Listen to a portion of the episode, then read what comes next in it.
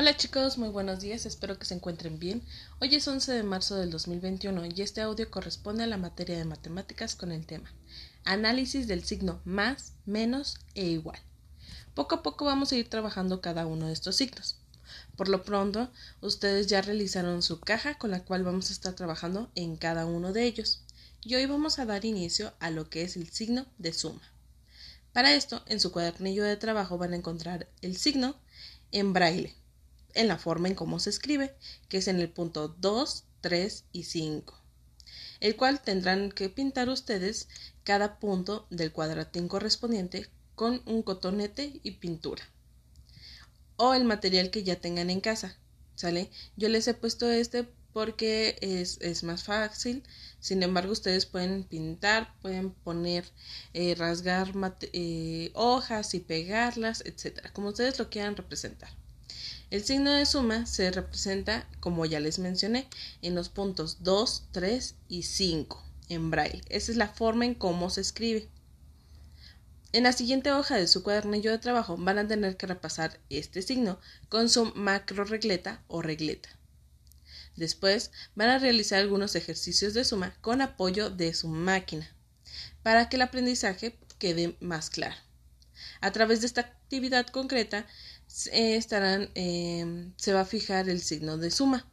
Para esto, les he enviado antes, no sé si recuerdan cuando, cuando trabajamos lo del árbol, en, cuando trabajamos este, eh, esta actividad les había enviado unos números en unas fichas. El día de hoy, o bueno, en su paquete ya les envié otro, o, otro tanto de números, igual como en fichas, y los signos. Entonces, por ahí van a tener que seleccionar una cantidad de un, de un tanto de, de las primeras fichas que les había mandado, el signo de suma y luego otro número de su otro paquetito de números en braille para que puedan realizar estos ejercicios de apoyo de la máquina. ¿Sale? Ustedes si tienen material en casa, pues lo pueden pegar en la parte de arriba haciendo el signo. Por ejemplo, si han elegido el signo de el, digo, el número de 4. 4 y luego el signo de suma y luego otra vez el 4, pues van a tener que los pueden colocar en la parte de arriba de su caja de, de sumas o lo pueden poner igual en la mesa como ustedes lo quieren trabajar, pero es importante que vayan seleccionando y vayan ordenando estas, eh, estas sumas de esta manera, para que ustedes también vayan recordando qué número han elegido y después pues ya van a tener que ir haciendo el conteo a través de esta máquina que les he enviado. Ya saben, por los tubitos van a colocar la primera cantidad y en el segundo tubito la segunda cantidad, ¿sale? Y ya al final cuentan lo que les salió en total. Esta es la forma en cómo vamos a estar trabajando las sumas.